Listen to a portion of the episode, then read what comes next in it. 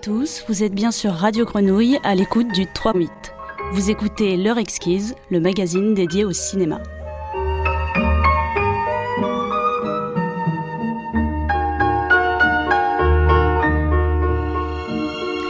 Aujourd'hui, nous consacrons cette heure de cinéma à Jim Carrey, acteur aux mille visages dont nous gardons chacun un souvenir marquant, voire plusieurs, car l'acteur canadien ne cesse de se réinventer depuis son ascension dans les années 1990. Oscillant entre comédie provocatrice et drame intime, ce corps polymorphe choisit le masque adéquat à chacune de ses apparitions. Jim ne fait pas que figurer. Il stimule, provoque, déborde du cadre, car ce qu'il donne à voir sont autant d'échos à son pays d'adoption, les États-Unis. Jim Carrey, L'Amérique démasquée, ouvrage d'Adrien Desnouettes, nous permet de faire ce parallèle entre cette société du spectacle américaine et cette personnalité burlesque. Et nous avons le plaisir de le recevoir aujourd'hui. Bonjour Adrien. Bonjour Célia, bonjour Radio Grenouille. Donc Adrien Desnouettes, je vais commencer par une petite présentation. Donc vous êtes critique de cinéma pour les revues Criticat, Carbone et Trois Couleurs et enseignant à Paris. Vous donnez également des conférences partout en France. Et le 2 décembre 2020 est publié cet ouvrage consacré à Jim Carrey, donc Jim Carrey, l'Amérique démasquée, qui retrace le parcours de cet acteur un peu hors norme dans une Amérique en crise, mais qui ne veut pas le montrer. Et vous pourriez d'ailleurs nous, nous dire quelques mots sur cet ouvrage. Quelques mots sur l'ouvrage. Bah oui, bah, on va même avoir du temps. Hein. Euh, Qu'est-ce que je pourrais dire sur l'ouvrage? Bah déjà peut-être euh, dire que c'est un, une idée qui a mis beaucoup de temps à germer en fait. C'est une idée que j'ai eue quand j'étais, bah, en fait, euh, dans la même situation que toi, Célia, Oui. c'est-à-dire quand j'étais en recherche euh, à la fac et que je cherchais une, un sujet de mémoire pour mon deuxième mémoire de master. Et j'avais envie de rompre radicalement avec le précédent, qui était un sujet de mémoire très sérieux sur un cinéaste russe, très sérieux, très austère, qui s'appelle Andrei Zvagintsev. Et je me suis dit comment je peux prendre le contre-pied de ce truc-là en allant le plus loin possible? Bah, j'étais en Russie, j'étais aux États-Unis, j'étais dans un cinéma d'auteur canois euh, très exigeant. J'ai été dans le cinéma le plus populaire possible, le plus vulgaire, et j'ai choisi Jim Carrey. Et en fait, ça, c'était au début, euh, je sais pas, dans 2010, quelque chose comme ça. Et euh, l'idée a germé, l'idée ne m'a jamais quitté. J'ai commencé à faire de la critique, et puis je me suis dit comment je peux j'ai très, j'ai eu évidemment très envie d'écrire, plus que de la critique, écrire un essai et même pourquoi pas contribuer à quelque chose qui n'avait pas été fait, enfin apporter quelque chose en fait euh, à, à la critique, à pourquoi pas même, oulala très ambitieux, l'histoire du cinéma. Et je me suis dit bah tiens l'histoire du cinéma mine de rien, il y a deux choses qui sont assez peu étudiées et qui coïncident vers Jim Carrey, c'est les années 90. Ouais. Euh, déjà tout simplement parce qu'il faut toujours une petite période de recul pour se pencher sur une décennie et moi il se trouve que j'ai grandi dans les années 90, je suis né en 1989 et Jim Carrey je l'avais, je l'ai vu forcément comme tous les enfants de cette époque. Et puis la deuxième, le deuxième sujet, c'était un peu le la vulgarité en fait. Oui. Ce qu'il y a de vulgaire, le, le, le, le trop plein, le hors norme, des choses qui finalement ne sont pas tant étudiées que ça euh, dans les recherches académiques et même dans la critique de cinéma. C'est, on, on s'y intéresse, mais pas tant que ça. Et puis finalement, voilà, je me suis dit, bah oui, je vais finir par écrire un livre sur Jim Carrey. Et puis peu à peu est apparu ce titre, L'Amérique démasquée, parce que je me suis rendu compte que Jim Carrey, étant canadien, Ouais. finissait en fait d'une certaine, d'une manière très subversive à, à sa manière. Je pense qu'on va la décrire, sa manière Ouais, d'être subversif. Euh, je pense qu'il parlait de l'Amérique en fait, et il l'a critiqué de l'intérieur, mais sans jamais euh, ôter à ses performances une part spectaculaire qui était très importante justement pour critiquer l'Amérique de l'intérieur, donc de l'intérieur du spectacle et de sa société complètement spectacularisée. Mais du coup, je te propose d'écouter euh, deux premiers extraits et on va rebondir là-dessus après. Avec plaisir. You guys, you know, we gotta get closer. Move in with you for a while. Get to be real pals. You know what I'm saying? And save that guy for later. huh? My wife and I would like to ask you a couple of questions. sure, sure, sure. Go ahead, Well, well, for instance, uh, what are your qualifications? Ah, well, I attended Juilliard. I'm a graduate of the Harvard Business School. I travel quite extensively. I lived through the Black Plague, and I had a pretty good time during that. I've seen The Exorcist about 167 times, and it keeps getting funnier every single time I see it. Not to mention the fact that you're talking to a dead guy. Now, what do you think? You think I'm qualified? My friend will, will be along here any minute. I, I, I better go. Stanley, wait. Stanley? Stanley! Hello, chérie. Où est ta guerre? Is it fate? Is it meant to be? Is it written in the stars that we are destined to fraternize? I'd like to think so. Kiss me, my dear, and I will reveal my croissant. I will spread your pâté. I will dip my ladle in your vicious walls. Oh! She is so coy. I love it. Alors tu peux te demander pourquoi j'ai mis euh, justement en parallèle ces deux extraits. Alors déjà pour le premier, c'est euh, un extrait issu du coup de Beetlejuice, t'as dû le reconnaître, donc réalisé par Tim Burton et sorti en 88. Et de l'autre côté, on a Chuck Russell avec The Mask, donc en 94. Moi, j'ai mis en parallèle en fait ces deux extraits parce que je les trouve en fait, euh, enfin je trouve qu'ils se répondent dans le sens où voilà, on a deux jeux qui sont assez, comment dire, exagérés voilà, on est dans le comique vraiment euh, exacerbé. Voilà, donc c'est deux extraits qui font écho à mon sens au premier chapitre euh, de ton livre, du coup, A Toon is Born, qui traite de la naissance des toons, justement. Tu vas peut-être euh, pouvoir nous dire un petit peu plus là-dessus, avec lequel d'ailleurs j'ai appris beaucoup de choses avec ce chapitre, parce qu'on voit justement une libération des corps à l'écran, justement, qui part déjà de la fin des années 80, avec le film notamment de Tim Burton, et le début des années 90, dans lequel justement Jim Carrey s'inscrit, avec ses personnages tounesques qui flirtent avec les avancées de l'image de synthèse. Donc comment en fait on explique ce retour au toon? Alors déjà, euh, je, félicite complètement le choix de programmation euh, d'avoir euh, mis en parallèle Beetlejuice et The Mask, parce qu'effectivement c'est très cohérent. Effectivement, c'est d'ailleurs une référence que je ne cite pas dans mon livre, mais que j'aurais complètement pu citer, parce que Tim Burton fait lui aussi partie de cette vague, en un sens. Hein. Bien sûr, Tim Burton est un auteur, c'est difficile de le raccrocher uniquement au cartoon, mais il fait partie de cette vague juste de ce que j'appelle le retour du cartoon, et même ce qu'on a appelé, c'est pas moi qui l'appelle comme ça, hein, le second âge d'or du cartoon. Alors tu as dit Jim Carrey est lié à la, enfin, tu, tu as été un peu vite, tu as dit Jim Carrey est lié à l'apparition des toons. Non, il, est, plutôt lié à leur réapparition, à leur retour. Parce que les toons, ils sont liés en fait à une histoire très circonscrite qui est celle de l'âge d'or euh, hollywoodien. Les toons apparaissent dans les années à la fin des années 10, en fait, avec Félix Le Chat, ils connaissent leur âge d'or dans les années 30, 40, 50. Chaque studio, MGM, Fox, Warner, possède son catalogue de toons. Les grands auteurs étant Tex Avery, par exemple, les gens comme ça. Et puis le cartoon, en fait, comme le cinéma classique hollywoodien, décline. Décline dans les années 60, 70, jusqu'au début des années 80. Et puis ça fait retour, en fait. La mode du cartoon fait retour, et notamment avec le succès commercial incroyable d'un film qui est Qui veut la peau de Roger Rabbit de Robert Zemeckis. Le fameux. Le fameux, en 1988. C'est très étonnant à quel point qui veut la peau de Roger Rabbit et son carton, hein, ça a été le premier film au box-office mondial, euh, à, quel point ce cartoon en fait enfin ce film cartoon, donc ce film qui pour rappel fait jouer des cartoons avec des acteurs en prise de vue réelle, à quel point ce film a, vraiment euh, permis à tout le bestiaire des toons en fait de revenir. Alors c'était évidemment déjà contenu dans le cinéma des années 80, dans l'horreur, dans le body horror, euh, aussi chez des auteurs bien sûr, comme Tim Burton, dont la performance de euh, Michael Keaton dans Beetlejuice est complètement cartoonesque. C'est une performance presque que j'ai envie de qualifier. C'est pour ça que c'est un très beau choix de programmation pré Jim Carrey. Euh, tout à fait. Hein, c'est un, un, très beau parallèle. Et puis voilà, euh, le cartoon va revenir très très en force dans le début des années 90 jusqu'à disons la fin des années 90 jusqu'à The, The, Grinch par exemple, qui est encore un film avec Jim Carrey. Et c'est ce qui va permettre j'ai presque envie de dire que c'est l'explication commerciale, c'est l'explication industrielle qui permet d'expliquer pourquoi Jim Carrey arrive d'un coup en 1994 avec trois films.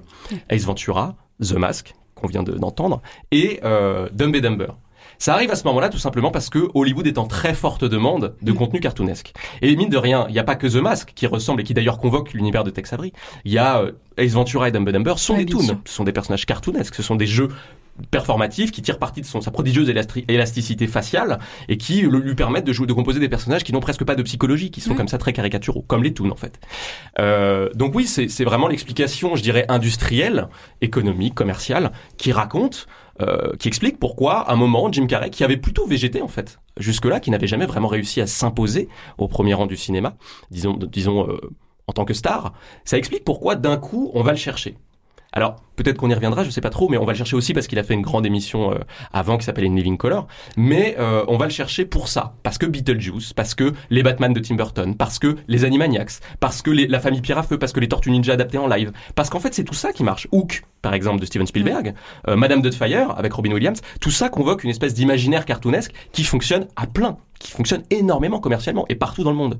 Donc, c'est presque naturellement en fait que le corps de Jim Carrey s'est imposé au cinéma et qu'il a marché à ce point-là dans ces trois films de 1994. Justement, est-ce que tu pourrais revenir, vu que tu parlais justement de, de cette période avec In Living Color, est-ce que tu peux nous en dire un petit peu plus? Bien sûr, et c'est d'ailleurs une période et un sujet qui me tient énormément à cœur, parce que c'est peu connu en France en fait. Euh, en France, on connaît le Saturday Night Live, qui est une émission voilà qui a révélé plein plein plein de comiques hein, de la première génération en 1975 avec par exemple John Bellucci et euh, Bill Murray, jusqu'à aujourd'hui. Hein, les, tous les grands comiques américains sont tous quasiment passés par euh, le Saturday Night Live, à l'exception de Jim Carrey, qui s'est fait recaler deux fois du Saturday Night Live dans les années 80, dans cette période où en fait il savait, on savait pas trop quoi faire de lui parce que il proposait un show qui était des imitations faciales extrêmement impressionnantes. Il était capable. Clint Eastwood, euh, voilà.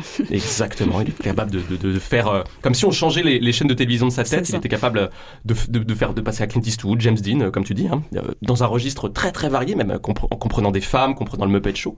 Sauf que c'était une espèce de show un peu freak dont on ne savait pas quoi faire. C'était à la croisée du stand-up, du mime, un peu du cinéma, sauf que le cartoon dans le début des années 80 n'est pas revenu à la mode, c'est-à-dire le cartoon de Jerry Lewis est complètement au point mort, comme Jerry Lewis par exemple. Euh, donc on ne sait pas quoi faire de lui. Et puis le Saturday Night Live, typiquement, ne sait pas quoi faire de ce corps-là. On ne sait pas quoi faire de cette énormité-là, de cette exubérance. Et d'ailleurs, j'ai presque envie de leur donner raison, parce qu'il faisait certes des mimiques, mais son spectacle s'épuisait là-dedans. Il n'était pas aussi intéressant que les vrais comiques de stand-up, comme, je sais pas moi, Richard Pryor, Bill Cosby, euh, Seinfeld, euh, Eddie Murphy, qui vient du, du stand-up, et même Robin Williams, qui avait vraiment des choses à raconter, qui avait un point de vue à poser sur l'Amérique et des, observations de société. Jim Carrey, pas du tout. Euh, une fois qu'on quittait ses grimaces, on savait plus quoi faire de lui. Sauf que, il est repéré par une fratrie, une fratrie incroyable dont j'adore le travail, qui s'appelle la fratrie Wayans. Une fratrie afro-américaine. Ils sont 10. Et le grand frère s'était fait connaître en faisant des films qui se moquaient du fait qu'à Hollywood, depuis que Eddie Murphy était connu et que euh, ses films marchaient, on recherchait des noirs pour faire du style Eddie Murphy. Et il a fait des films parodiques. En se moquant de cet Hollywood, en se moquant de cette industrie qui ne cherche que des stéréotypes de noirs qui leur plaisent. Et puis il y a aussi une, une chaîne, une, une jeune chaîne qui est arrivée, qui est en fait la chaîne Fox Entertainment, la même que Fox News, mais le version divertissement. Et en fait, ils avaient besoin de contenu comme ça pour se démarquer. Puis ça, ça a été les Simpsons, ça a été Marié des enfants, ça a été des contenus très acides, très incisifs, très abrasifs. Et ils ont proposé à ces frères-là, les frères Wayans, qui étaient très parodiques, très caricaturaux dans leur humour, de faire leur show. Et c'est devenu une espèce d'anti, de contre Saturday Night Live, c'est-à-dire qu'il y avait que des noirs.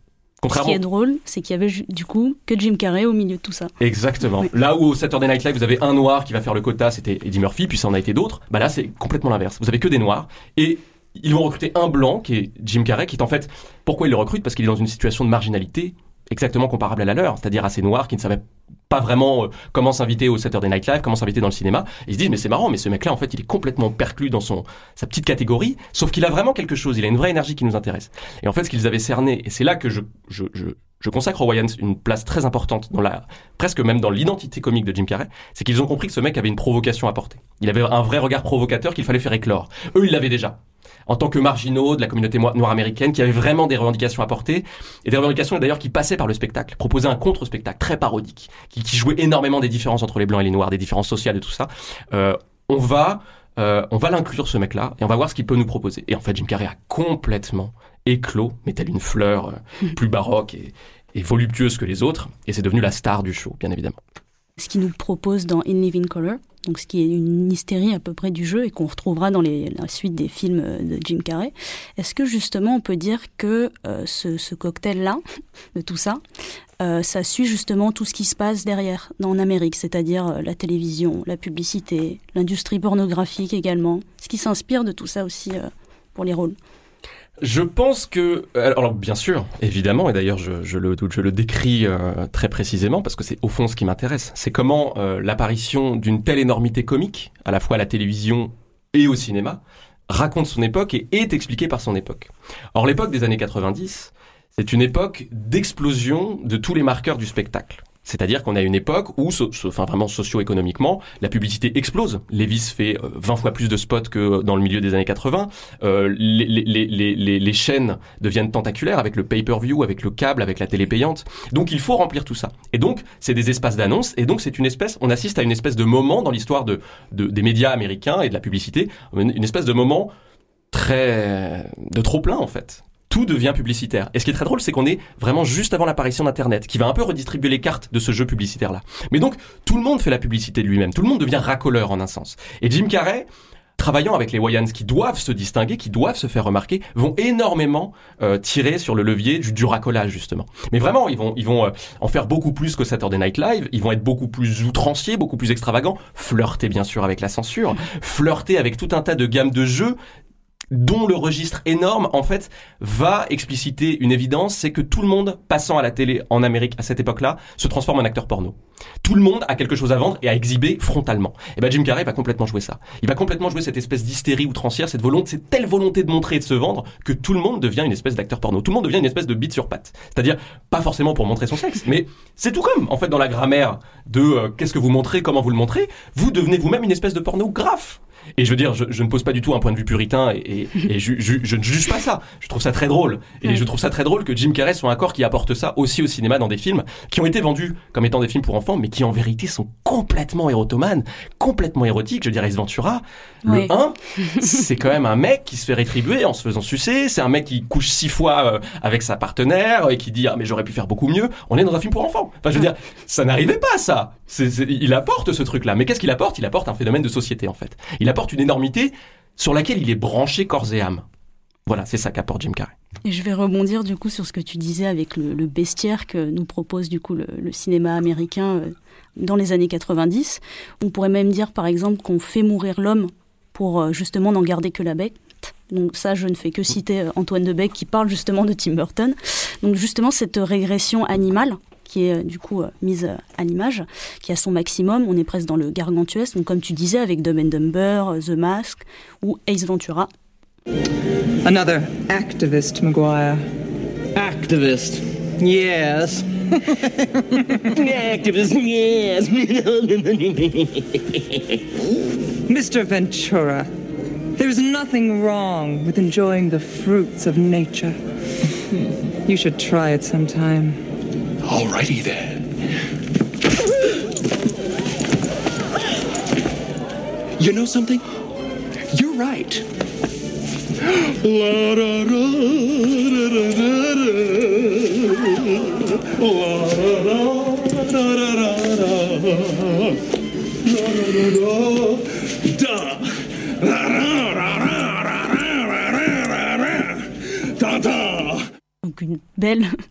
présentation de Jim Carrey dans Ace Ventura. Et euh, moi, la question que je me posais, c'était comment on met en place une identification à ce personnage-là quand on regarde justement ces films? En fait, que doit faire le spectateur déjà américain face à ces films-là qui lui sont montrés avec ces corps qui répugnent, et même les autres spectateurs comme toi et moi? Alors, euh, la question est un peu complexe. Je vais répondre simplement comment on reçoit Jim Carrey. En fait, euh, je sais pas si c'était ça ta question. Comment on Ah, reçoit Jim Carrey Oui, comment on le reçoit, comment euh, parce que généralement il y a aussi cette idée qu'on puisse euh, potentiellement s'identifier. Là, on comprend que ces corps qui répugnent, on n'est peut-être pas là pour ça. Exactement. On n'est absolument pas dans une recherche d'identification, bien sûr. Mais ça, c'est- c'est c'est des choses qui touchent au comique en règle générale. C'est-à-dire que le, le, le comique, l'acteur comique, c'est pas quelqu'un auquel on va s'identifier parce qu'il va être beaucoup plus sur un cliché, un cliché de maladresse, des choses avec lesquelles euh, l'identification est assez difficile, sauf à partir du moment où ça devient un très bon comique et justement on s'identifie à cette maladresse. Jim Carrey, non, il va chercher quelque chose justement qui va être du registre de l'excès, du dégoût. Mais en même temps, il va tellement exploser les figures classiques de la comédie et du burlesque qu'il va finir par provoquer un rire. Euh, J'ai presque envie de dire, euh, il va surprendre en fait. C'est quelqu'un qui va surprendre par l'énormité de ce qu'il produit. Euh, on a presque envie de dire, d'ailleurs c'est une question qui m'a été posée quand, on m'a interrogé au sujet de ce livre, on m'a dit oui d'accord Jim Carrey, mais il y avait, quand même Jerry Lewis d'abord. Euh, ce qui est tout à fait vrai, Jerry Lewis est un des pères de Jim Carrey, mais Jerry Lewis n'a pas été dans une telle volonté de dégoûter son spectateur. Je veux dire, si vous regardez Dumb and Dumber, à aucun moment il est possible de susciter l'identification ou l'admiration euh, face à ce personnage-là. Mais Dumb and Dumber est l'un des plus grands succès des années 90 commercialement. C'est-à-dire que le dumb, cette idiotie au premier degré, sans aucune psychologie, euh, cette idiotie à l'état chimiquement pur, eh bien ça a quand même attiré des foules, ça a fait rire énormément. Euh, parce qu'au fond, alors ça c'est ma réponse pour Dumb and Dumber, c'est pas la même pour Ace Ventura, euh, parce qu'au fond Dumb and Dumber c'est quelque chose qui est d'abord un, un film des frères Farelli, et les frères Farelli en fait sont des gens très humains, qui ont une vraie vision d'auteur, et qui racontent des histoires de liens fraternels qui se distendent et qui se retendent dans une Amérique qui est un peu celle de Mark Twain, c'est-à-dire de Tom Sawyer et Huckleberry Finn, ou euh, qui est une espèce d'Amérique de euh, un, un champ de création d'amitié possible et éternellement recommencé. Dumb and Dumber n'échappe pas à ce, ce- ce scénario-là. En fait, c'est quelque chose de très humain. Ils sont, ils, sont, ils sont certes très débiles, mais c'est avant tout les meilleurs amis du monde. Ils sont Et c'est- des fois même. Exactement. Ils, ont- ils sont d'une telle débilité qu'ils en sont attachants. Ils sont pas si méchants que ça. Ace Ventura, c'est différent. Pour moi, Ace Ventura, c'est sur un registre comparable parce que c'est cartoonesque, parce que c'est énorme, parce que c'est Jim Carrey. Mais euh, Ace Ventura, c'est quelque chose de beaucoup plus destructeur. J'ai presque envie de dire de d'un peu anard. Euh, surtout le 2 qu'on vient d'entendre. Euh, si je dis pas de bêtises, c'est la, la, la scène de réception chez les British. C'est ça, c'est ça. Donc, euh, Surtout le 2 qu'on vient d'entendre, que en fait Jim Carrey n'a pas vraiment envie de faire. On lui demande de le faire parce que Ace Ventura 1 a énormément marché, parce que ces trois films en ont fait la star du moment. Il touche un cachet incroyable, 10 millions de dollars. Il y a deux ans plus tôt, il touchait zéro cachet puisqu'il était même pas dans des films. Donc, Je je vous laisse imaginer pourquoi il accepte. Mais il décide de faire les choses à sa manière et en fait ce qu'il fait c'est qu'il détruit tout. Il détruit les scènes de l'intérieur, il les dévitalise, il enlève la vitesse, il joue contre le cinéma de James Bond, de l'enquête, de la puissance. Le seul, le seul spectacle, c'est lui, en fait. C'est lui, mais qui est là pour justement détruire le spectacle. tu le dis en plus dans ton ouvrage justement que il se met à l'intérieur pour mieux détruire en fait depuis l'intérieur euh, cette industrie, tout ce qui l'entoure. Exactement. Depuis l'intérieur du spectacle, c'est-à-dire d'un film qui va avoir des recettes qui sont celles d'un blockbuster. hein. Il, y a, il, il a des recettes supérieures à Casper, à Bad Boys, à Jumanji, à des gros films comme ça. hein. Euh, même à James Bond, celui de cette année-là, GoldenEye, si je dis pas de bêtises. Ace Ventura 2, Ace Ventura en Afrique, c'est plus que ça, commercialement. Je sais pas si vous en rendez compte. Ce que, ce que ça représente comme phénomène. Parce que moi, c'est surtout ça qui m'intéresse. C'est pas tant l'apparition d'un comique, tiens, ah, qu'est-ce qu'a apporté Jim Carrey. C'est pourquoi Jim Carrey, un moment, dans l'histoire du cinéma, est devenu la personnalité la plus phénoménale. C'est quoi ce phénomène? Et, et, et c'est aussi ça qui m'intéresse, c'est que c'est mine de rien un phénomène qui pose une question. Euh, Est-ce qu'on peut aimer à ce point un acteur qui, euh, dans ses grandes années, dans les années Ace Ventura, a joué à détruire le cinéma en fait? Oui. A joué à détruire le spectacle de l'intérieur, alors qu'au fond on allait le voir pour voir du cinéma. Certes de la comédie, mais la comédie reste du cinéma. Mais c'était une comédie qui détruisait les marqueurs du cinéma, disons, euh, euh, en vogue, c'est-à-dire le cinéma d'action, le cinéma d'espionnage british, le cinéma de la vitesse, le cinéma de la puissance, le cinéma des années Reagan, pour caricaturer les choses, le cinéma de Tom Cruise, le cinéma de Schwarzenegger, de Stallone, de Pierce Brosnan dans James Bond. Il caricature tout ça et il le détruit. Et ça marche quand même.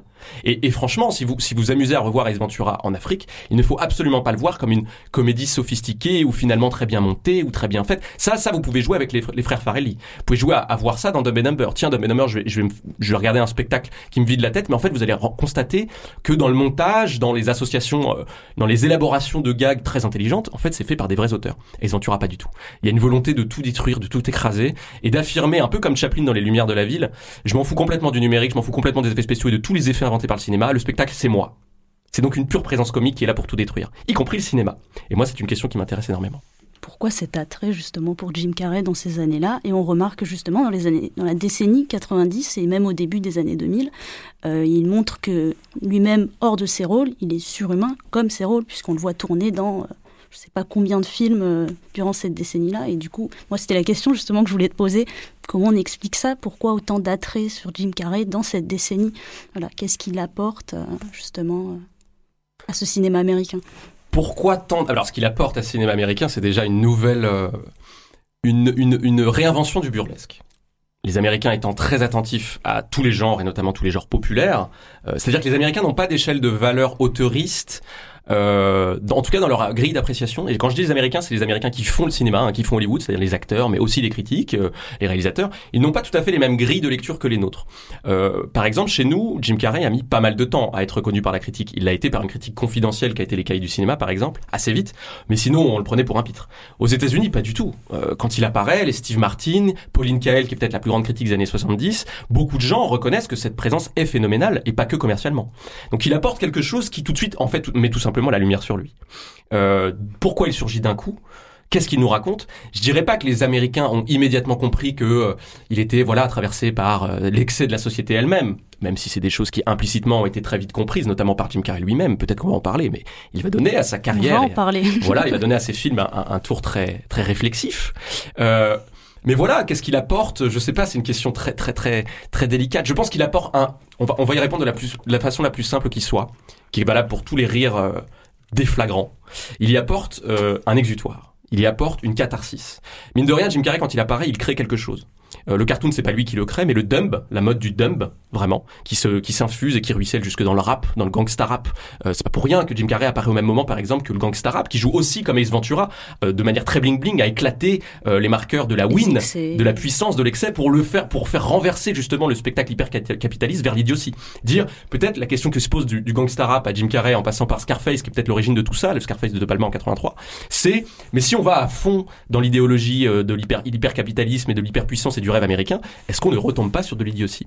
Bah, C'est ce que Jim Carrey a apporté. En fait, ce rire-là, il était très cathartique pour la population américaine. Tout simplement parce que si vous regardez ce que regardaient les Américains en masse dans les années 80, qu'est-ce qu'ils regardaient? Ils regardaient Stallone, ils regardaient Schwarzenegger, c'était ça les grands films populaires. Ils regardaient Star Wars, ils regardaient Top Gun avec Tom Cruise. Et qu'est-ce que c'est en fait le lien entre tout ça? C'est une conception crédible de l'héroïsme. Et donc un spectacle de la puissance, De de, la force, de la de- masculinité très totale, très pleine, très monolithique, une espèce de contrôle de son corps qui serait, voilà, les hommes deviennent, prennent en, prennent en charge un peu euh, le, le- tout le programme de reconquête du programme réganien de l'Amérique, on redevient puissant, l'impérialisme s'incarne dans des corps hyper musclés. Et puis mine de rien, bah, c'est certes, ça provoque la sidération et l'admiration, mais il y a un moment, on n'est pas tous Schwarzenegger et Stallone. Et quand vous arrivez avec Ace Ventura qui prétend avoir le même programme et qui au fond se ridiculise dans un spectacle des grimaces, eh bien c'est très drôle. Parce qu'au fond, avec Ace Ventura, avec Dumb Dumber, puis plus tard avec d'autres rôles comme Menteur Menteur et surtout Food Irene, vous vous rendez compte que cette aspiration à être le meilleur finit toujours par dégringoler, comme pour vous, euh, vers les, voilà, la, la désillusion, euh, ce que j'appelle la moyenneté. Nous sommes tous très moyens et c'est très bien comme ça et la comédie en fait son beurre. Et les frères Farrelly n'ont fait que commenter cette moyenneté qui, au fond, quand elle est si bien mise en scène que par eux et par Jim Carrey, nous fait rire d'un rire très libérateur. Tu parles en plus dans, dans l'ouvrage, justement, tu, tu utilises le terme corps érectile, que je trouvais euh, était assez. euh, voilà.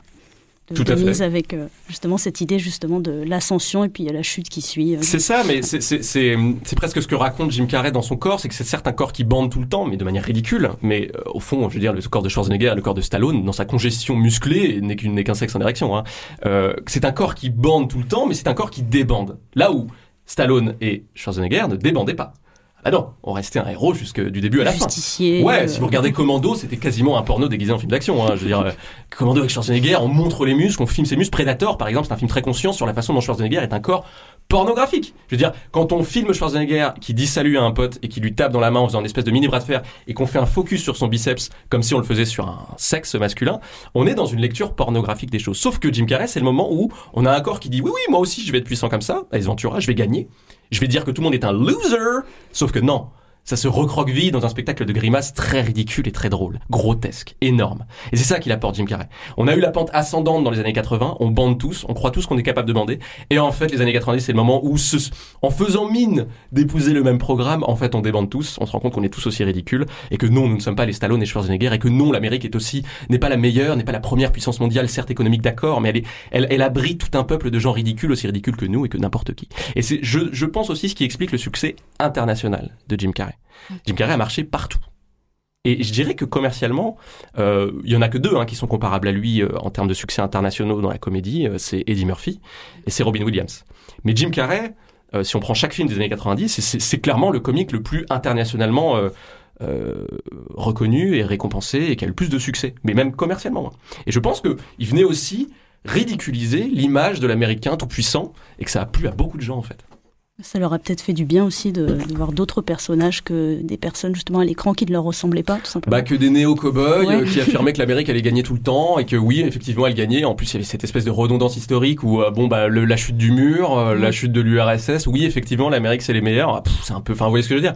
À un moment, si on continue d'admirer les corps musclés, bon. pff, Déjà, ça fout une pression incroyable. Et puis, euh, il fallait que ça se dégonfle. Il fallait que ça se désenfle, en fait. Et bah, ça a dégonflé avec Jim Carrey. Et c'est très intéressant ce que tu dis quand tu me dis oui, c'est un corps qui, qui bande et qui débande, c'est un corps euh, voilà qui, qui apporte la phase descendante. Mais c'est exactement ça. C'est-à-dire que c'est pas le seul d'ailleurs, puisque on, fait le focus un peu aussi sur cette décennie-là. La décennie des années 90, mine de rien, quand vous regardez un petit peu ce qui a marché, c'est une décennie qui va énormément jouer à ça.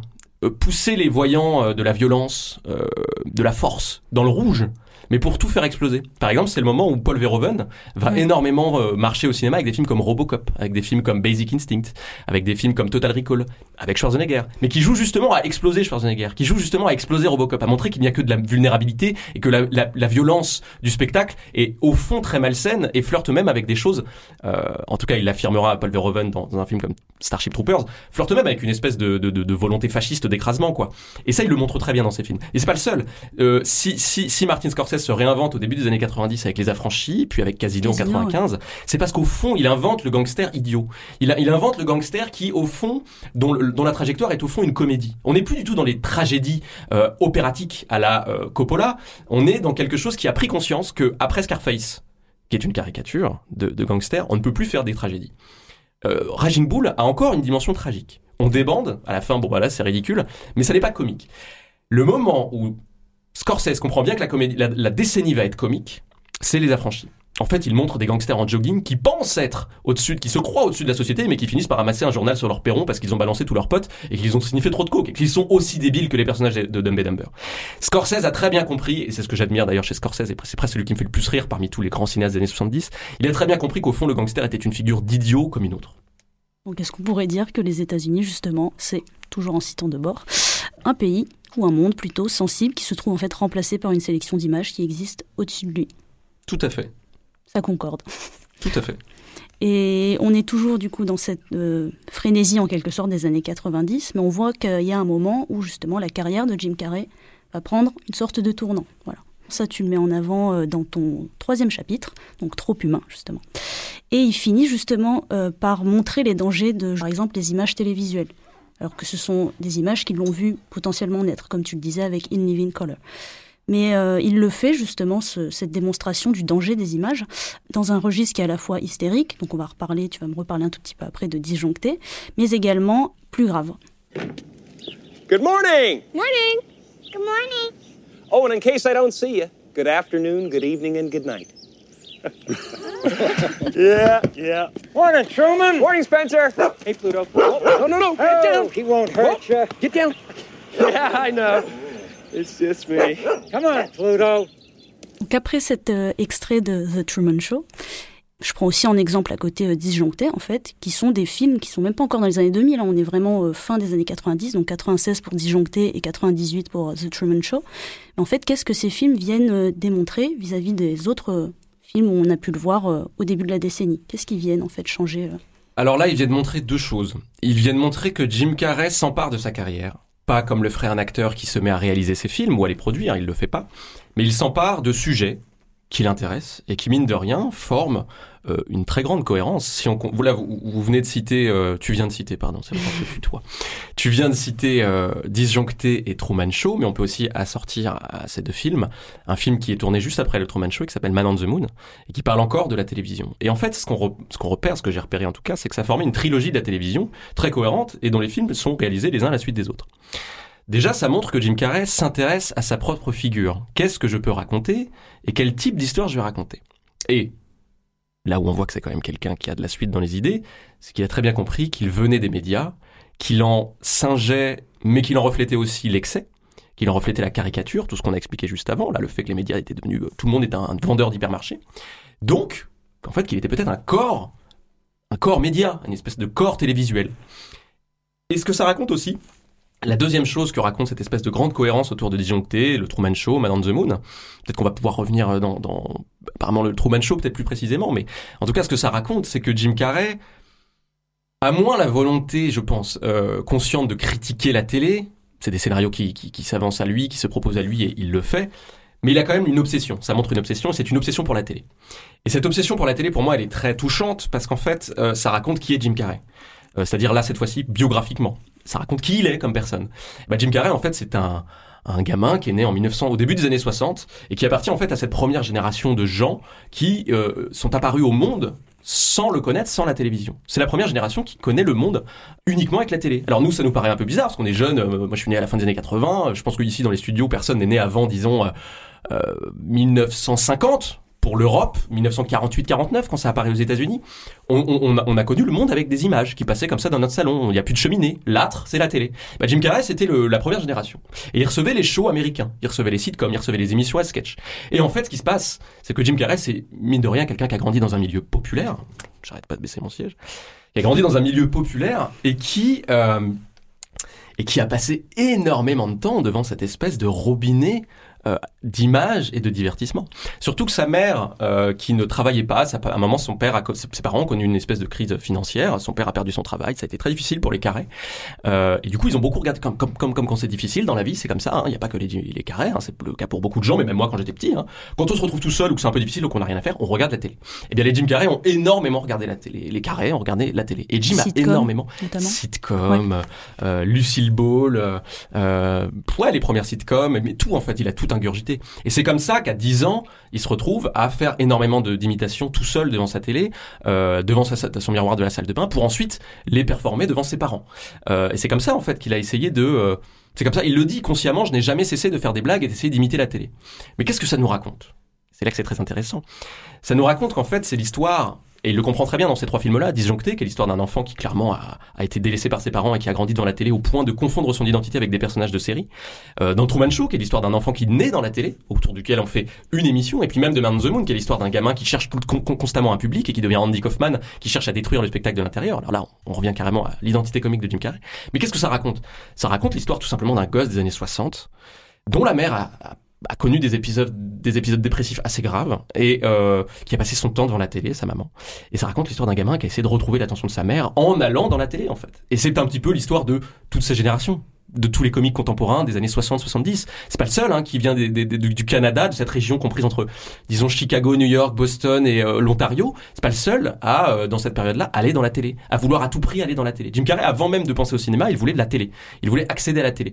Et alors voilà, sans faire du freudisme de bas étage, je pense que ce qu'il voulait, c'était aussi retrouver l'attention de ses parents. En tout cas, l'attention de sa maman. Il l'a il, explicité dans un bouquin qui est sorti cet été, euh, qui était un peu, euh, qui est très très très fortement autobiographique et où il le dit en fait que sa mère était dépressive qu'elle regardait beaucoup plus la télé que lui et qu'il a recherché son regard en allant dans la télé c'est quelque chose qu'il a explicité et je trouve que c'est très beau Tu viens de le dire là, qui voulait littéralement rentrer dans la télé. Voilà. Du coup, à trop vouloir porter de masque, Jim Carrey, en fait, on pourrait dire qu'il est devenu le masque en quelque sorte. Voilà. Oui, alors là, c'est encore une grande question de Jim Carrey, la question du masque. Mais oui, oui, Jim Carrey, euh, le constat que je, je- je tire dans son hyper-aisance médiatique, c'est-à-dire dans sa capacité d'être euh, un acteur, donc un personnage, donc masqué derrière un personnage, un acteur qui joue aussi des personnages qui se démasquent, dont les masques craquent, euh, un acteur qui parfois joue des personnages qui ne sont que des masques, par exemple Andy Kaufman dans Man on the Moon. Mais il y a aussi cette façon très, alors là pour le coup très singulière chez Jim Carrey, qu'en fait quand vous lui braquez une caméra sur lui, quand vous lui tendez un micro, il est d'une aisance surnaturelle dans les médias. C'est, à ma connaissance, l'acteur, euh, même parmi les acteurs américains, hein, qui, est le, qui a le plus d'aisance télévisuelle. Vous le, met- vous le mettez dans une situation, il n'est jamais pris au dépourvu. Jamais. Et en plus, il est d'une éloquence. C'est quelque chose que j'ai même pas reprécisé dans le livre, j'en pro- j'en profite. C'est quelqu'un qui est d'une éloquence incroyable. C'est-à-dire que moi, je considérais que le- la personne la plus éloquente que je connaissais, c'était Barack Obama. Euh, pff, voilà, j'adore. euh, Voilà, je trouve que dès dès qu'il prend la parole, tu dis, ah putain, quelle éloquence. Et en fait, euh, il se trouve que là, je suis en train d'adapter euh, ce bouquin pour euh, pour Arte en documentaire de, de 52 minutes. Et donc, j'ai bouffé des, des, des émissions de Jim Carrey, mais plein, des, des centaines d'heures. Je peux vous jurer que c'est la personne la plus éloquente du monde. Il ne bafouille jamais, c'est incroyable. Et justement, cette éloquence, cette hyper-aisance médiatique, en fait, qu'est-ce que ça nous raconte? Ça nous raconte que dès qu'on branche, dès qu'on braque une caméra sur Jim Carrey, il a un masque, le masque de l'aisance, et qu'en fait, on ne sait jamais vraiment qui il est. Vous ne pourrez jamais. Je pense même que quand il répond très sincèrement, euh, oui, alors oui, arrêtons les, les, les, les bêtises et racontons qui on est. Je pense qu'en vérité, il est encore dans la performance du mec normal. En vérité, c'est un comique, c'est-à-dire c'est un agent du chaos. C'est-à-dire que ce que vous appelez son, réel à lui, c'est de comprendre que tout cela n'est que du spectacle, que le spectacle a de toute façon gagné et que répondre euh, à une caméra, c'est porter un masque, toujours. Et c'est pour ça que je, je rajoutais Man on the Moon à la liste des films que tu citais tout à l'heure. On va en reparler. Et on va en reparler, mais Man on the Moon ne parle que de ça, que du fait que le spectacle a gagné et que de toute façon il n'y a pas de réel derrière nos masques et que même quand on pleure, même quand on craque le masque, quand on est Jim Carrey, on fait toujours semblant. Et c'est pour ça qu'on pourrait même dire qu'il il flirte en quelque sorte entre le réel et la fiction, parce qu'on ne sait pas trop où il se trouve. Et justement, moi, je vais rebondir sur euh, Man of the Moon, donc, qui est sorti en 99, donc qui est surprenant et même effrayant, parce que justement, on voit le personnage. Donc, notamment, ça, c'est plus dans le documentaire qui a été fait en 2017, euh, Jim et Andy, qu'en fait, il ne sort absolument pas de son personnage, euh, même les caméras éteintes. C'est-à-dire qu'il est tout le temps dans son personnage, donc Andy Kaufman, voilà, autre comique qui est reconnu aux États-Unis. Uh, you come back to life? That's funny. That's funny. But um, it's not a gag, Bob. I got cancer. I got lung cancer. Lung cancer.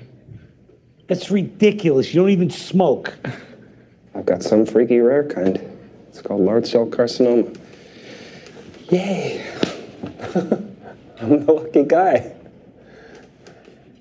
Donc Jim Carrey, tout comme Andy Kaufman, ce sont deux personnages en fait, deux personnes également, qui vont tellement loin dans le gag justement qu'on ne les croit même plus à la fin. Donc là notamment on entend l'annonce de Andy Kaufman qui dit avoir un cancer et ses proches ne le croient absolument pas. Donc tout devient une vaste supercherie.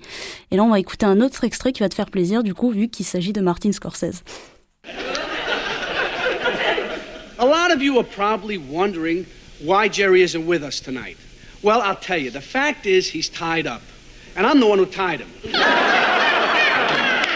well, I know you think I'm joking, but believe me, that's the only way I could break into show business by hijacking Jerry Langford. Right now, Jerry is strapped to a chair somewhere in the middle of this city. well,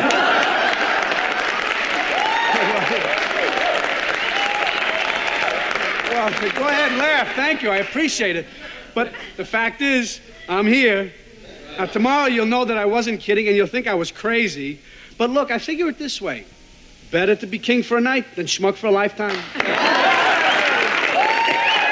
Cet extrait, tu as dû le reconnaître, c'est La valse des pantins, donc qui est sorti en 83 et qui a été réalisé par Martin Scorsese. Donc je l'ai choisi parce qu'il fait justement écho au fait au premier extrait que je t'ai fait écouter juste avant, donc Men of the Moon, où en fait on ne sait encore pas où se placer entre rire et larmes, notamment avec ici dans La valse des pantins Rupert Popkin, qui est joué par De Niro, et qui dit avoir séquestré le présentateur du show pour s'accorder une heure de gloire. Et de l'autre côté, on a Jim Carrey du coup en Kaufman qui annonce son cancer, comme je le disais. Donc leurs aveux en fait ils sont sincères mais leur bizarrerie suprême euh, fait qu'on ne les croit plus, que tout est gag, comme je le disais également. Et cette même bizarrerie, sans cesse qui est qui est sans cesse étonnante en quelque sorte, pourtant elle n'a pas suffi à les garder en fait euh, sous les feux de projecteurs, des projecteurs pardon, d'où ma question que j'emprunte à une de tes critiques faites sur Man of the Moon qui a été publiée pour Criticat. Comment quelqu'un qui ne faisait rien comme les autres pourrait-il mourir comme tout le monde? Voilà, parce que là on va basculer justement dans les années où Jim Carrey euh, va disparaître un tout petit peu. Je suis très très content que tu aies choisi un extrait de La valse des pantins parce qu'effectivement ça répond super bien à Man on the Moon. Mais vraiment très très précisément et surtout ces extraits-là. Parce que là tu, as choisi un extrait de Man on the Moon où Andy Kaufman, qui est donc ce personnage qui n'est que des masques, dont on ne connaît pas euh, l'identité réelle, qui jouait justement à, brouiller ça même, même pour ses proches. Euh, Andy Kaufman à un moment a vraiment eu un cancer. Donc le réel, c'est-à-dire que c'est quelqu'un qui était constamment dans le spectacle, mais le réel est venu le, se, signaler à lui par la forme d'un, bah voilà, tristement d'un cancer qui va d'ailleurs avoir raison de lui à 35 ans. Et autour de lui, on ne, on ne, on ne, on ne, on ne le croit pas. Tout simplement parce qu'Andy Kaufman n'a jamais avoué quoi que ce soit de réel. Andy Kaufman n'est que des masques. Donc on ne le croit même pas capable de mourir. Parce que c'est quoi le réel ultime? Qu'est-ce que c'est le réel qui rend presque notre condition humaine ridicule, idiote et gaguesque? C'est qu'on est conscient de mourir le moment le plus réel de, toute la vie, c'est que, et d'ailleurs qui nous traverse, le réel qui se signale toujours à nous, c'est notre conscience de mourir. Et on a tellement l'impression que ce mec est dans le spectacle constant qu'on l'a on le, on, le, on le pressent, en tout cas ses proches le pressentent, enfin le, perçoivent comme quelqu'un qui ne pourrait pas mourir. Comme une espèce de présence spectrale, constamment. C'est ça qui est très beau d'ailleurs dans, dans Man on the Moon, c'est que ça fait, ça, ça, joue avec les codes du biopic sans jamais nous en apprendre davantage sur ce mec, si ce n'est qu'on ne peut pas en apprendre davantage sur Andy Kaufman. Et là où c'est très intéressant de le mettre en parallèle avec La valse des pantins, c'est que c'est un moment où Rupert Popkin, donc joué par Robert De Niro, a réussi à séquestrer un présentateur qu'il adore pour voler son quart d'heure de célébrité. Littéralement, la formule de Warhol, le quart d'heure de célébrité. Il l'a volé. Et ce qui est très très fort dans l'écriture de ce film que je recommande à tout le monde, qui est en fait une espèce de taxi driver. C'est mon préféré. Ah moi je suis d'accord. Hein, c'est un taxi driver moins virtuose parce qu'il y a plus Schrader, il y a plus tout ça, mais c'est un taxi driver qui est de la comédie, mais qui, qui, qui commente qui en dit aussi long sur sa société que Taxi Driver le disait sur les années 70. Euh, donc je, je répète, on est face à Robert De Niro qui joue Rupert Pupkin, cette espèce d'aspirant, de velléitaire euh, aux lumières. Il veut avoir son quart d'heure de gloire et il finit par le voler, le dérober. Et littéralement, il fait une blague sur le fait d'avoir attaché Jerry Lewis, qui est joué bon, qui, qui, est donc ce présentateur vedette, qui est une véritable vedette de la comédie américaine. Jerry gens... Langford. Jerry Langford, mais ouais. qui est en fait voilà un avatar de Jerry Lewis. Et il joue à ça. Il dit mais je l'ai attaché et ça fait rire tout le monde. Mais qu'est-ce que ça raconte? Et qu'est-ce que ça raconte aussi? Comment ça répond avec euh, comment ça correspond avec la blague du cancer qu'on ne croit pas? C'est qu'en fait, ces films-là nous montrent que le réel a perdu son combat face au spectacle. En tout cas dans la société américaine. Et d'ailleurs, Andy Kaufman, officier à l'époque de la sortie du film de La Valse des Pantins. C'est-à-dire une époque qui était, qui contenait en germe l'époque va être celle de Jim Carrey, où Jim Carrey va exploser dans cette espèce d'excès consumé. Mais l'excès, il l'avait déjà compris, Andy Kaufman, et Martin Scorsese avait très bien compris aussi que désormais, la volonté ultime des gens n'était pas de réussir dans le réel, mais de réussir pour les images, dans le monde des images. Nous ne sommes plus que des images, nous ne sommes plus que des masques et des images.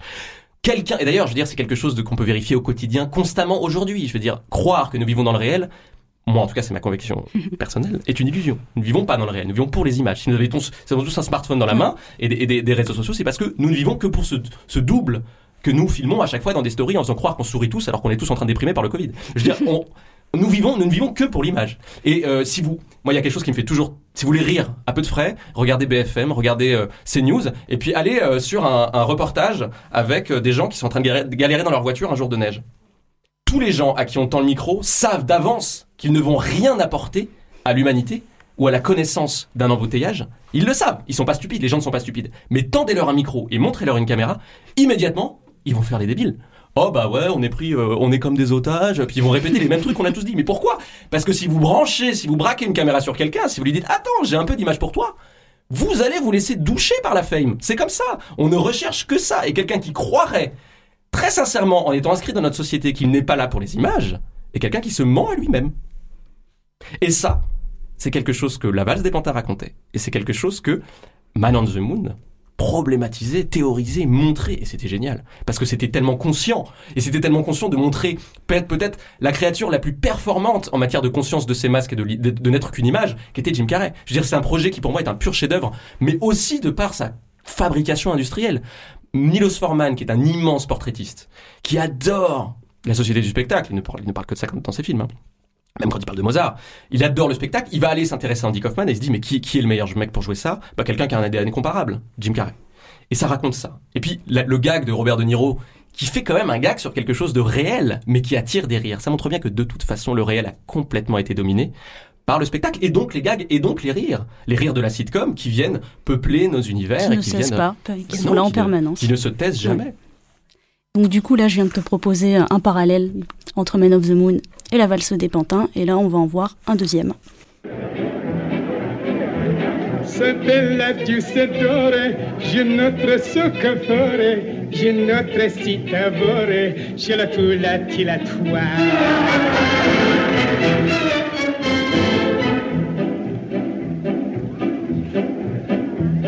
Spinage o la bouchon, si grete bello, si racchi spaghetto, je la tu la ti la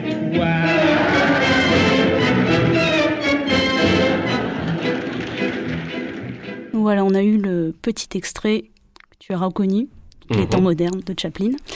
Et euh, moi, c'est un autre en fait euh, parallèle qui m'a un petit peu percuté en lisant l'ouvrage, justement. Et je voulais savoir en fait, euh, qu'est-ce que tu pourrais nous dire euh, sur ce parallèle que tu as mis en place dans ton ouvrage entre Charlie Chaplin et Carré, qui sont un petit peu deux figures parasitaires dans, dans l'industrie du cinéma, deux figures hors champ, si je puis dire ça, et qui ont en fait montré leur réticence face au cinéma. Tout à fait, mais c'est c'est quelque chose qui rejoint la question que je posais tout à l'heure. Est-ce qu'on peut aimer Jim Carrey et le cinéma dans la mesure où Jim Carrey détruit le cinéma? Ben en fait, je raccorde ça à Charlie Chaplin parce que Charlie Chaplin, au fond, a... c'est lui l'initiateur de tout. J'ai presque envie de dire Charlie Chaplin, c'est c'est ce que je, de manière évidemment exagérée et caricaturale, mais c'est mon droit en tant que qu'auteur. Oui. Je raconte les choses. C'est moi qui tiens le stylo, c'est moi qui raconte. Ça allait tout nous faire foutre, je plaisante. non, mais c'est mon droit en tant qu'auteur. C'est que je dis, ben oui, mais en fait, Charlie Chaplin a presque inventé le cinéma. En tout cas, c'est lui qui lui a permis de se hisser à un tel niveau de notoriété et surtout de rassemble, de côté fédérateur que même la critique bourgeoise a été désarçonnée par ce nouvel art qui est arrivé. Tout le monde a reconnu que oui, c'était intéressant. Charlie Chaplin a énormément contribué à la reconnaissance académique, critique, sociale du cinéma. Or, il se trouve que c'est quelqu'un qui très vite, euh, quand le sonore apparaît, au début des années, à la fin des années 20 et au début des années 30, notamment avec euh, les Lumières de la ville, c'est quelqu'un qui va jouer contre le cinéma. Parce que Charlie Chaplin, si vous en souvenez, c'est un personnage, Charlot, c'est des mimiques, des gags, de la pantomime, du burlesque. Et qu'est-ce qui va se passer au moment où apparaît le sonore? Bah, il se passe une amélioration technique qui change le cinéma et qui force les acteurs à parler, qui force donc le cinéma à se réinventer et même pourquoi pas la comédie à inventer de nouvelles formes de gags, si possible plus sophistiquées que, que ce qui se passait dans le burlesque, qui était toujours euh, peuplé de cabochards. euh, Enfin, je veux dire, si Charlie Chaplin est l'une des grandes stars du burlesque, c'est aussi parce qu'on montrait ce, monde populaire là, ce populaire en fait. Et c'est ça qui a énormément gêné l'Amérique parce qu'elle elle prétendait déjà être une espèce de puissance montante, de grande démocratie euh, affichant des mérites, euh, prospérité, euh, voilà, nous sommes les plus forts, presque une pré-publicité à travers le cinéma. Et Chaplin arrive en, en jouant un clochard qui fait rire tout le monde entier et qui est aussi connu que Napoléon et Jésus-Christ. Je veux dire, Charlie Chaplin, c'est quelqu'un qui est hyper connu dans les années 20. C'est la personnalité, c'est simple, c'est la personnalité artistique et culturelle la plus connue du monde. Et je pense que ça fonctionne comme la Joconde, c'est la Joconde Chaplin, tout le monde connaît même sans... Michael Jackson, voilà, Ouais, voilà. pas 40, hein, Picasso, euh, bon bah Chaplin, il appartient à cette catégorie-là, quoi. Eh bien, Qu'est-ce qu'il a fait au début des années 30 Il a joué à se moquer du cinéma de la technique. Il a joué à se moquer du parlant, dans des scènes très concrètes. Là, vous nous l'avez montré en train de chanter, mais c'est la première, euh, disons, entorse qu'il fait à sa règle personnelle, qui est de ne jamais parler. Mais il chante. Et justement, il retransforme le sonore dans une performance. Pourquoi? Parce que c'est un corps performatif. Et il avait envie qu'on s'intéresse à son corps avant tout. Ça ne veut pas dire qu'il n'a pas fait de mise en scène. Charlie Chaplin est un grand metteur en scène. Peut-être un peu moins inventeur que l'était Buster Keaton, mais c'est quand même un grand metteur en scène. C'est déjà quelqu'un qui a compris qu'un cadre, le cadre d'une image, très très vite, dans ses premiers sketchs. C'est quelqu'un qui a compris que le cadre d'une image, c'était d'abord, c'était aussi le reflet du cadre d'une société. Et c'est pour ça qu'il jouait un marginal, c'est pour ça qu'il jouait un, cha- un, un clochard. Il jouait quelqu'un qui essayait de s'inviter dans le cadre, comme les marginaux essaient toujours de s'inviter dans la société. Je veux dire, comme un mauvais élève en fond de classe, si on lui donne pas la parole, si on lui dit qu'il est mauvais, bah qu'est-ce qu'il va faire? Il va détruire, il va faire des blagues, il va, il va parasiter la maîtresse. Mais pourquoi? Pour exister. Bah, Chaplin Ça- fait exactement la même chose dans le cinéma. Et ça rejoint aussi du coup la figure des background guys aussi. Exactement, la figure des background guys, donc des marginaux qui sont ceux de Living Color, qui étaient les noirs de la fin des années 80, qui disent mais oui, on va vous parasiter votre télé, mais oui, on va euh, s'inviter partout et ça va être super, euh, ça va être super provocateur et puis ça va vous faire rire surtout. Tout ça, c'est la même histoire. Et d'ailleurs, Jim Carrey invente un personnage qui s'appelle, comme tu viens très bien de le rappeler, le background guy, littéralement le mec qui émerge de l'arrière-plan, c'est-à-dire en fait, vous savez, ce, ce gars, bah, je parlais de BFM tout à l'heure, de CNews, ce gars qui arrive derrière les micros et qui dit ouais dédicace à ma thèse et tout. Et bah, c'est exactement ça. Il a problématisé ce personnage et il a, il a fait un personnage qui ne sortait jamais du cadre, qui est toujours évacué par des flics et tout, qui ne sort jamais. Et ben c'est littéralement comme ça que s'est fait connaître Charlie Chaplin dans un, court métrage qui s'appelle The Pest ou euh, Kid Auto Races at Venice, California, de 1914, où il s'invitait dans le cadre d'un reportage d'information sur une course de voiturettes. Et il restait. Et il se faisait virer par les vrais flics du tournage. C'était un canular, mais les vrais flics ne le savaient pas. Et il se faisait vraiment virer par les flics. Et ça a fait rire tout le monde. Mais ce que ça raconte, c'est que, je dirais presque le premier geste de mise en scène, c'est de s'inviter dans le cadre et essayer de le détruire de l'intérieur. Qu'est-ce qui se passe dans un cadre? Eh bien, la comédie a inventé ça. Mais donc, un, grand geste de destruction dans lequel, dans l'histoire duquel, j'inscris Jim Carrey. Et euh, on pourrait continuer justement, on va aller un petit peu plus loin dans le temps, donc on va rentrer dans les années 2000, où euh, en fait c'est le moment où l'acteur justement il est rattrapé donc par les images de synthèse, qui sont de plus en plus... euh, font de plus en plus de place dans l'industrie du cinéma, tout comme on vient de le relever, Chaplin se fait rattraper par le cinéma euh, parlant. Voilà. Donc on se passe désormais un petit peu plus des mimiques exacerbées, si je puis dire ça, euh, de, euh, de Jim Carrey, puisqu'on peut les recréer en fait numériquement. Donc Jim Carrey, il est donc devenu humain, peut-être trop humain, comme tu le soulignes toujours avec le titre de ton troisième chapitre. Donc on peut notamment citer des films comme Eternal Sunshine of the Spotless Mind, qui est sorti en, en 2004 et qui est réalisé par Michel Gondry. Ou alors, il s'inscrit peut-être dans la continuité d'un rire, mais qui est peut-être plus dérisoire, qui ne choque plus comme avant, comme dans ses précédents films. Donc on a d'abord euh, Bruce Tout-Puissant, mais également Yes Man. Come on up, future yes man. Uh, that's okay. I'm just auditing. You can't audit life, my friend. Now get on up here. No thanks. I'm cool. I'm sorry. What was that you said? Uh, I said uh, I'm cool. Before that? Thank you. Back up just a little bit more. No. Donc du coup là, on voit qu'en fait, on n'est plus dans la provocation ni dans la stimulation. Et le personnage qu'il incarne ici, en fait, bah, c'est le personnage, c'est Yes Man, mais en quelque sorte quelqu'un qui ne veut justement pas sortir de la routine. Là, c'est pour ça que j'ai bien appuyé sur le fait qu'ils disent non dans cet extrait-là. Donc euh, ce jeu qui est plus discret, est-ce qu'il est en fait révélateur justement d'une nouvelle Amérique selon toi? I don't want anything. That's the craziest thing, and it's the weirdest thing to say in a in a place like America, where I have no ambition. I really, truly don't. Oui, oui, non, mais euh, tout à fait. bah, Il y a un petit, il y a un petit fait historique qui vient quand même euh, mettre une petite claque derrière la tête de l'Amérique et de ses, de ses, de sa propension à la comédie dans les années 90, qui s'appelle 2001. Euh, L'attentat de 2001, euh, littéralement. Alors là, on va me dire putain, mais il est obsédé ce mec. Mais ça fait, oh, je suis désolé, j'ai encore utilisé le terme. Ça fait vraiment débander tout le monde. C'est des tours qui s'effondrent. euh, on attaque la puissance de l'Amérique dans ses symboles. Bah voilà. Et du coup, qu'est-ce qui se passe? Bah ça coïncide juste avant avec euh, l'élection de George Bush Jr. qui euh, arrive avec un programme qui au fond veut renouer avec le programme républicain des années 80, c'est-à-dire un programme de reconquête. Ça va passer par des guerres qui vont cette fois-ci être beaucoup plus polémiques. Donc on est un petit peu dans, on est un petit peu dans la, dans la, déprime. Clairement, la comédie n'est plus d'actualité. Le cartoon décline. 2003, il y a tout un tas de films qui essaient encore de surfer sur la mode du cartoon qui se ramasse au box-office. Et Jim Carrey en prend acte. Et ce qui va se passer dans cette décennie-là, c'est que Jim Carrey, mine de rien, si vous regardez sa filmographie après les, ces deux derniers grands films que sont Foodie Red, qui est pour moi un chef-d'œuvre, et Le Grinch, qui est un très bon film piraté, bah, ce qui se passe après, c'est qu'il va essayer de demander pardon pour toutes ces outrances des années 90. Et il va mettre en scène sa dépression. Et d'ailleurs, il y a trois films qui reprennent le même personnage sous différents habillages. C'est Eternal Sunshine of the Spotless Man qu'on vient d'entendre, Yes Man qu'on a entendu juste avant, et Le drôle de Noël de Scrooge, qui sont donc réalisés en 2004, 2008 et 2009, où à chaque fois vous avez un personnage qui déprime et qui essaie d'aller mieux, que des forces puissantes essaient de, des forces, des, espèces de- d'agents, parfois de fées, euh, parfois c'est féerique. Par exemple, dans le drôle- de Noël de Scrooge, c'est les, les dieux du temps qui viennent essayer de lui redonner goût à la vie. On essaie de lui redonner goût à la vie, mais comme s'il fallait réveiller Jim Carrey, réveiller la machine comique. Euh, et puis aussi, pas seulement la réveiller comme elle était avant, c'est-à-dire provocatrice et exubérante et énorme et excessive, mais plutôt l'inviter à se renouveler. Euh, là, c'est quelque chose, c'est là où je vais être plus critique, disons, dans la filmographie de Jim Carrey, c'est là que ça m'intéresse moins.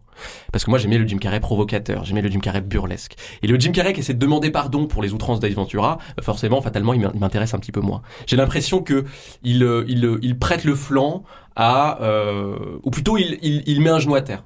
J'ai un peu l'impression de voir un grand guerrier de la destruction mettre un genou à terre et dire oui pardon euh, je vais me, me lisser je vais me rendre je vais m'absoudre mais vraiment presque dans une dimension religieuse quoi. Je vais demander pardon. Et d'ailleurs c'est pas pour rien qu'on lui demande de jouer Dieu enfin qu'il va jouer Dieu dans Bruce tout puissant il joue pas Dieu pour tout détruire et tout blasphémer. Moi, j'aurais adoré. J'aurais adoré qu'avec les pouvoirs de Dieu en fait il devienne une espèce de, de démon. C'était ça, le Jim Carrey des ça années 90 reste euh, lisse et. ah bah euh, non, ouais. il va plutôt euh, essayer de faire le bien. Et c'est là que ça ne m'intéresse plus. Je veux dire, Jim Carrey qui fait le bien, bah bien, bien sûr, son talent comique n'a pas totalement disparu. Dans Yes Man, et l'extrait qu'on a cité tout à l'heure, j'ai pas pu m'empêcher de rigoler parce que tout le début de Yes Man, quand il déprime et quand il, dit non à la vie, c'est très drôle. Enfin, je veux dire, Jim Carrey reste une puissance comique euh, de génie.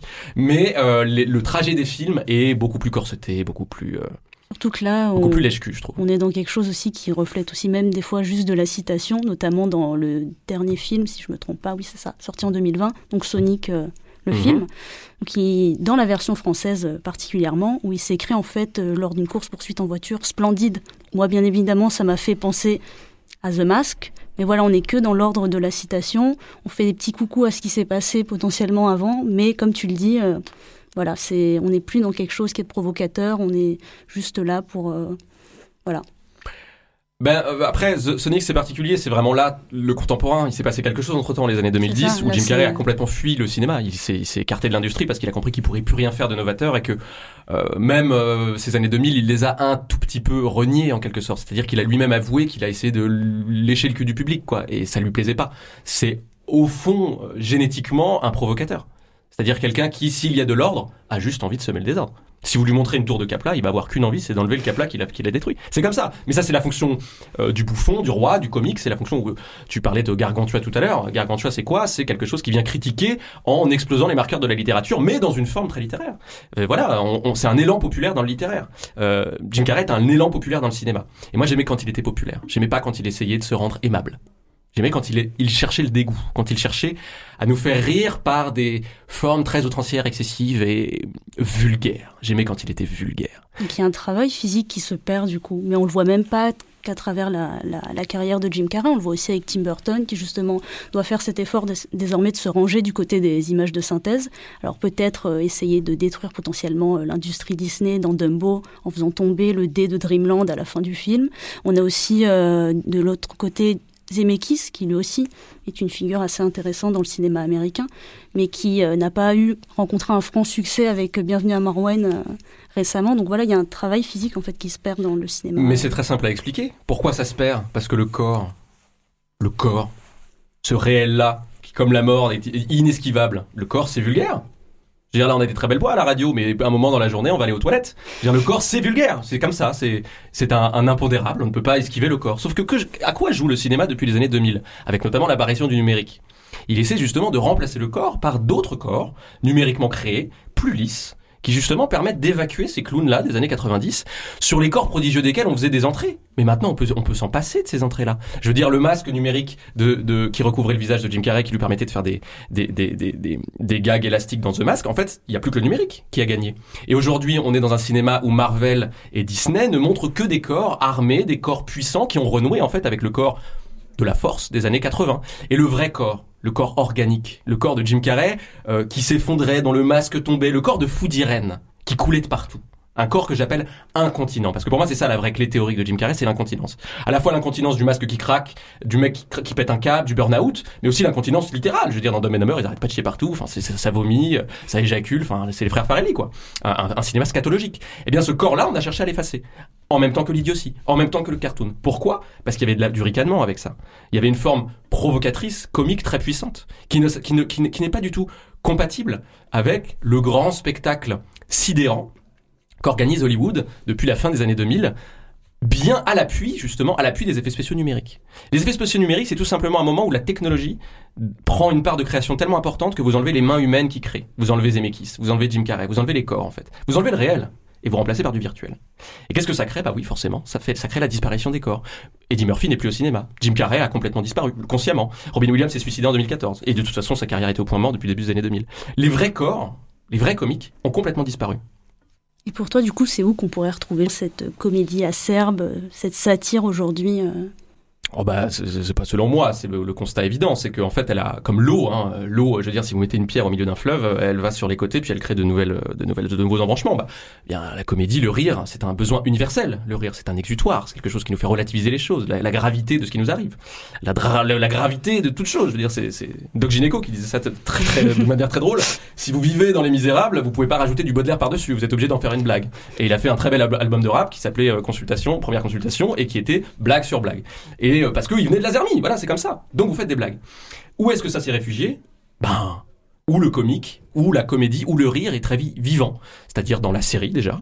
Euh, série américaine, série anglo-saxonne, euh, dans le stand-up, qui depuis les années 2000, en gros, depuis que la comédie a déserté les salles, c'est très drôle, mais le stand-up a connu une nouvelle génération d'humoristes incroyables. Dave Chappelle, ils ont tous commencé dans les années 90, hein, mais ils ont explosé dans les années 2000. Dave Chappelle, Louis C.K., Bill Burr, euh, Nicky Glazer que j'ai découvert récemment, Ricky Gervais, qui est ça c'est du génie, hein. Vous regardez un spectacle de Ricky Gervais, Netflix leur commande des shows, mais pas en les payant des millions. Euh, et je parle évidemment de tous les suiveurs, enfin de, de tous les suiveurs au bon sens, je veux dire tous les héritiers qui sont en train de faire du stand-up, un refaire du stand-up d'ailleurs, parce qu'il y a eu un grand moment dans les années 70-80. En gros, c'est marrant, quand le cinéma, quand la comédie n'est pas hyper puissante dans les salles, c'est souvent par le stand-up que ça revient. Et ça crée, en tout cas, ça a créé des nouveaux comiques euh, dans les années 80-90. Euh, là, je sais pas si ça créera des des comiques au cinéma parce que franchement le cinéma me paraît bien bloqué par euh, par les blockbusters Marvel et Disney mais euh, en tout cas quand je parle de cinéma c'est cinéma populaire les multiplex Ouais. je sais pas si de la comédie américaine revient franchement je suis pas hyper optimiste mais euh, non la comédie elle existe dans le stand-up et puis pour moi il y a une énergie comique qui est indiscutable dans la culture internet et dans la, Ouais, dans la ouais. même culture. Enfin, je veux dire, moi, je, je- pendant le premier confinement où on était clairement dans une situation de gravité incroyable et universelle, le monde entier était confiné, hein. on était tous lockdown. Eh ben, on a tous reçu des mèmes qui nous ont fait rire. Et ça venait de n'importe qui. Dès qu'un mec avait une idée, un gag à faire, il certains, pour certains qui étaient brillantissimes, moi je m'en souviens encore, qui m'ont fait rire, j'y repense, ça me fait rire. Euh, Enfin, c'est du burlesque, c'est de la comédie. Je veux dire, l'énergie comique est toujours là. En fusion, c'est un magma qui ne disparaîtra jamais. Faut juste qu'il invente des formes qui industriellement nous surprennent à nouveau et euh, me ringardisent moi. C'est-à-dire euh, celui qui dit que Jim Carrey était un génie dans les années 90. Bah, j'ai envie qu'il y ait un mec qui arrive au cinéma ou je sais pas où, qui soit ultra populaire et que je me sente d'un coup ringard. J'ai envie de ça. J'ai envie de ça et j'ai envie de me dire, oh, ok, pff, mon temps, mon heure est passée. euh, ça y est, je suis un vieux gâteux avec mes, mes, mes, mes marottes. Et du coup, je vais rebondir sur- ce, ce que tu étais en train de dire. Parce que du coup, euh, on a cette part de comment on peut retrouver cette comédie grinçante, justement, et les films grand public. Comment on peut refaire, en fait, cette sorte d'alliance, en fait, au cinéma. Et comme toi, j'ai cherché un petit peu, j'arrive pas à la retrouver. Parce que justement, le physical comedy se perd un petit peu. Mais est-ce que ça se réfugierait pas, par exemple, du côté euh, du cinéma d'auteur, par exemple? Good evening, ladies and gentlemen. I'm here tonight to present the Academy Award for Outstanding Achievement in Film Editing. That's all I'm here to do.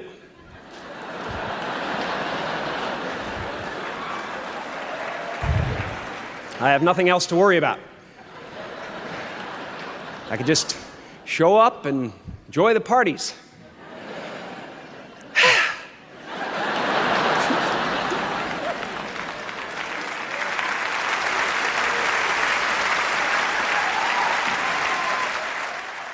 Voilà, ça c'est le petit clin d'œil à Jim Carrey du coup qui, qui se tait dans l'ombre. Et on va enchaîner avec un autre extrait. She was just so wonderful. And I gave her hell growing up. we gave each other hell. And it gets to when you grow up, and I'm one of the good guys now. I was just mean to her. Lie to her. I didn't mean to be. John Wayne. Alors j'ai pas choisi cet extrait uniquement parce qu'il porte le même prénom. Donc là, on a d'un côté Jim Carrey du coup à la cérémonie des Oscars en 99 qui nous dit justement euh, que voilà, il va juste être là, spectateur comme les autres, pas faire de gag en particulier. Et on a de l'autre côté Jim Cummings, donc du coup dans le film qu'il réalise lui-même en 2018, Thunder Road. Euh, je l'ai choisi cet extrait parce que ça montre en fait un policier texan en crise, qui se retrouve en fait dans des situations que je trouvais totalement rocambolesques, donc euh, en caleçon devant le commissariat.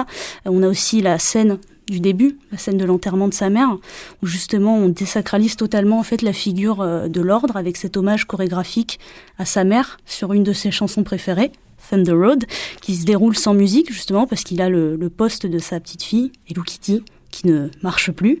Donc voilà. Et dans cet extrait-là, il nous dit même qu'il ne veut plus être John Wayne. Donc moi, la question que je voudrais te poser, c'est peut-être est-ce que c'est le cinéma d'auteur en fait qui reprend peut-être cette mode de la dénonciation un petit peu plus acerbe de la société à un cinéma qui serait peut-être sans euros, euh, 100 euros, excusez-moi, sans héros, car les, justici les justiciers justement qui sont tenus par euh, les industries, Marvel, tout ça, ce que tu citais justement, euh, bah, qui sont en fait tenus par les industries, euh, par l'industrie du cinéma, par les géants de l'industrie, eh ben ils, ne le font plus ou comment dire, ils prennent sur leur aile en fait une forme de rire, mais tout est lisse, tout est contrôlé, ils sont dans l'autodérision. Enfin voilà. Est-ce que c'est au cinéma d'auteur de s'y mettre Alors avant de répondre, je tiens à souligner euh, la très très bonne idée d'avoir mis ce film. Et de grosso modo d'ailleurs, euh, les, la, les, très très bonne programmation des extraits. Euh, J'apprends que c'est ta première émission Célia, mais franchement reprenez-la, super bien fait. Euh, parce qu'effectivement, Thunder Road, il se trouve que je l'ai trouvé, je l'ai vu. Pourtant, il n'a pas été beaucoup vu en France. Je l'ai vu, je l'ai aimé, je l'ai vachement aimé. Et effectivement, je trouve qu'il y a, alors clairement, une filiation évidente. Euh, plus qu'à Jim Carrey, je vais être plus précis que ça, à un rôle qui pour moi est le plus beau rôle comique de Jim Carrey, qui est celui de Food Irene, qui était là encore l'histoire d'un policier qui, bon bah voilà, a tombé le masque parce que euh, il avait reçu plein de brimades dans sa vie, il avait fait plein de dénis, comme ça nous arrive tous les jours, et qui donne naissance à une seconde personnalité qui devient en fait une espèce de ça sur patte, de safredien sur patte, et qui lui fait transgresser tous les tabous de la société. Il est le policier et le voleur simultanément. Alors on n'est pas dans ce dispositif-là dans euh, Thunder Road, tout simplement parce que Jim Cummings ne peut pas refaire ce qu'a fait Jim Carrey, et puis aussi, disons les choses, euh, un talent burlesque de la qualité de Jim Carrey n'existe pas, même euh, chez Jim Cummings, qui est très bon, mais qui n'est pas du niveau de Jim Carrey. Il pourrait pas jouer un schizophrène comme ça, c'est tout simplement impossible. Euh, on n'en a plus des corps comme ça.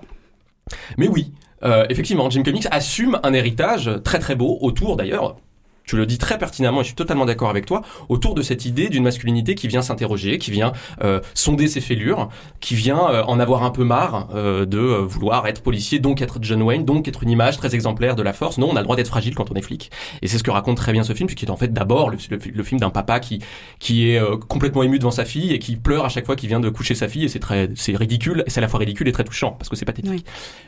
après c'est pas original. je veux dire Les Sopranos, c'est toute une série qui tourne autour d'un mafieux qui d'un coup va consulter un psychanalyste parce qu'il aimerait être ce strong silent type, ce John Wayne qu'il n'arrive plus à être. Je veux dire, l'Amérique qui sonde sa masculinité et qui sonde toutes ces figures-là un peu figées dans le marbre que sont John Wayne et puis voilà les, les Clint Eastwood et les héros du cinéma d'action. Ça fait depuis la fin des années 90 qu'on le fait. Hein. Mm. Jim Carrey a quand même et d'autres hein, ont contribué à débloquer un Mais petit peu pensais, ce thème-là. Euh, je pensais aux frères Cohen, moi je sais pas après. Ouais, si bien ça, sûr. rentrer. Carrément, Big Lebowski, hein, ouais, qui est contemporain des films de Jim Ouais, Carrey, bien sûr. Euh, mais qu'est-ce que là, là où je vais avoir un petit bémol, par contre, euh, et c'est cool quand même que tu m'aies posé la question, vraiment. Je suis content que tu m'aies posé la question en me disant, est-ce que cette subversion-là, est-ce que cette critique-là, elle peut émaner du cinéma d'auteur? Et je vais te répondre non et non. Non parce que le cinéma d'auteur l'a toujours fait. Et non parce que ça n'est que du cinéma d'auteur. Ça veut dire que c'est très qualitatif, c'est très bien. Je suis cinéphile, donc j'adore le cinéma d'auteur, hein, américain, français, euh, tout, tout, partout. Mais ça n'est commercialement, phénoménalement, que du cinéma d'auteur. Je pense que pour qu'un rire soit vraiment critique, pour qu'il puisse vraiment critiquer le spectacle, il faut qu'il propose un contre-spectacle. Donc qu'il soit spectaculaire. Donc qu'il attire le public en masse. C'est pour ça que je parle de rire populaire, de rire de multiplex. Et c'est pour ça que je note bien que Jim Carrey appartient à une histoire phénoménale. C'est-à-dire une histoire où il touche certes des cachets, des cachets de 20 millions, mais parce qu'il ramène des millions de spectateurs. C'est quelqu'un qui a gagné à lui tout seul, qui a fait gagner à lui tout seul plus de 2 milliards de dollars à l'industrie américaine. Enfin, je veux dire, on est dans des niveaux comparables à Tom Cruise, Tom Hanks, Arnold Schwarzenegger, les plus grands. Euh, ça, c'est industriellement, commercialement impossible. Parce que c'est Marvel, et donc Disney, qui détiennent 75% de la production de cinéma populaire actuel. Que le cinéma est frileux, et surtout que le cinéma s'est organisé pour substituer au corps vulgaire, organique de Jim Carrey, des corps admirables. Donc, non, ça ne peut plus arriver dans le cinéma de grand spectacle, parce que le numérique a gagné. Donc la technologie a gagné. Et ça ne peut pas arriver dans le cinéma d'auteur, parce que en vérité, si ça pourrait arriver dans le cinéma d'auteur, et c'est très drôle d'ailleurs, je, ne sais pas si on termine là-dessus, mais je pourrais presque terminer là-dessus. Le dernier, vous allez rire, le dernier auteur qui a concurrencé les blockbusters commercialement, c'est-à-dire qui a été premier du box-office, le dernier, c'est Clint Eastwood. Avec un film qui a été très mal reçu en France, parce qu'il a été traité de patriote, droitier, qui était, vous savez, celui où, euh, avec Bradley Cooper, qui jouait un, un sniper, American Sniper. Sniper. American Je crois que c'est ça, Sniper. American. Sniper. Eh bien, ce film-là, c'est le dernier film d'auteur. Clint Eastwood est un auteur qui a concurrencé les blockbusters. Et ce qui est très drôle, c'est que Clint Eastwood est aussi celui qui a fait commencer Jim Carrey. C'est celui qui l'a repéré à la fin des années 80 pour le faire jouer dans des inspecteurs Harry et dans Pink Cadillac. Clint Eastwood ne porte pas ce discours-là, mais au fond, peut-être que si un petit peu. Mais c'est le seul, c'est le dernier, il a 90 ans, c'est fini. Enfin, je veux dire, j'ai, moi j'ai très peur hein, que ah, ça, fait peur, mais je veux dire, le rire ne va pas disparaître. Le cinéma, le cinéma d'auteur est toujours là, bien sûr. Enfin, quoi que en ce moment c'est quand même compliqué, mais c'est là, ça va renaître. Mais non, je pense qu'une présence comique, euh, une déflagration de subversion comme celle qu'a été Jim Carrey, de critique comme celle qu'a été Jim Carrey dans le cinéma populaire, industriellement, les, les digues ont été construites beaucoup trop haut pour que ça puisse réarriver. Mais je ne demande que ça. Encore euh, quelques espoirs euh, pour la suite. Et ben, du coup, Adrien, je vais te remercier d'avoir accepté notre invitation. Et Bah, je- merci beaucoup. Et je souhaite une très belle journée à toutes et à tous sur les ondes de Radio Grenouille.